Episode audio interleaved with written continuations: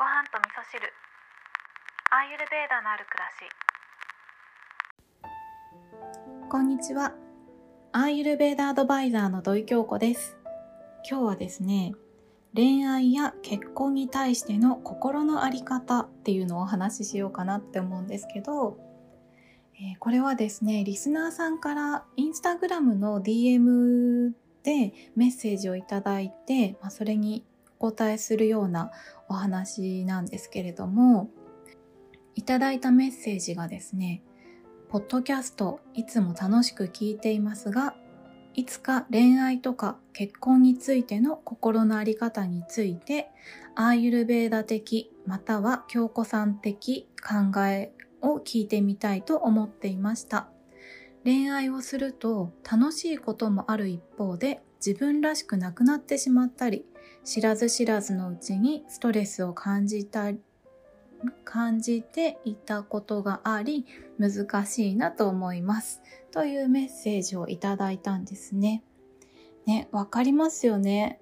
うん、読んでてすごいわかるなって思いながら私が恋愛とか結婚について語ってもいいのだろうかとも思ったんですけれどもアーユルベーダ的な見解っていうのもあるのでね今日は恋愛や結婚に対しての心の在り方っていうのをお話ししようかなって思います。でまず恋愛なんですけど、まあ、恋と愛っていう風に書きますよね。これをアーユルベーダで見ると恋っていうのは好きっていう気持ちから始まるものですよね。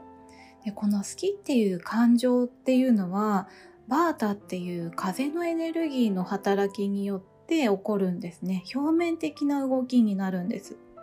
で愛っていうのは地と水のエネルギーによって育んでいくものなんですね。この愛情を一緒に育てることができるパートナーを見つけた時に結婚というステージを初めてね考えていけると思うんですね。でメッセージいただいた中の自分らしくなくなってしまったりとかあとは知らず知らずにねストレスを感じてしまうっていうことはこれはですね自分を見失っている状態だと思うんですね。でどういう時に自分を見失ってしまうかっていうとバータっていう風のエネルギーが吹き荒れてしまってる状態なんですね。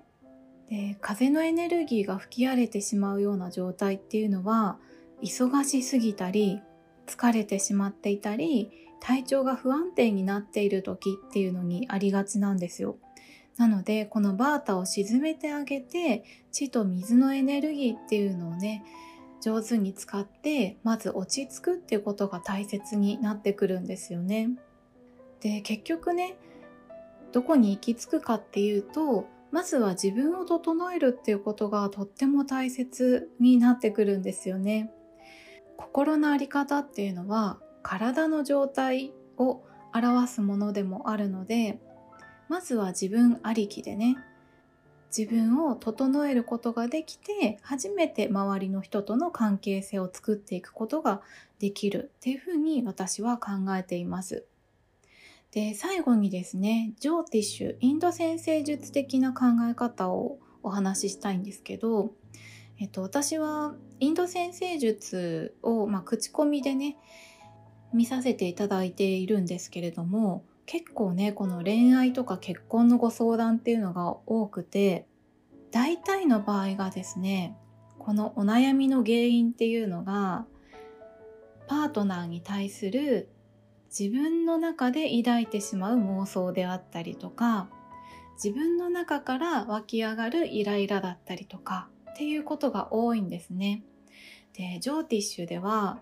パートナーっていうのは自分の心を映す鏡だっていうふうに考えられるんですね。なので何かうまくいかない時相手に対して不安感を抱いてしまう時とかイライラしてしまう時とかっていうのは自分の人生に対して今不安に思っていることはないだろうかイライラしてしまうようなことはないだろうかそれをパートナーとの問題にすり替えてしまっていないだろうかっていうふうにね冷静に考えてみると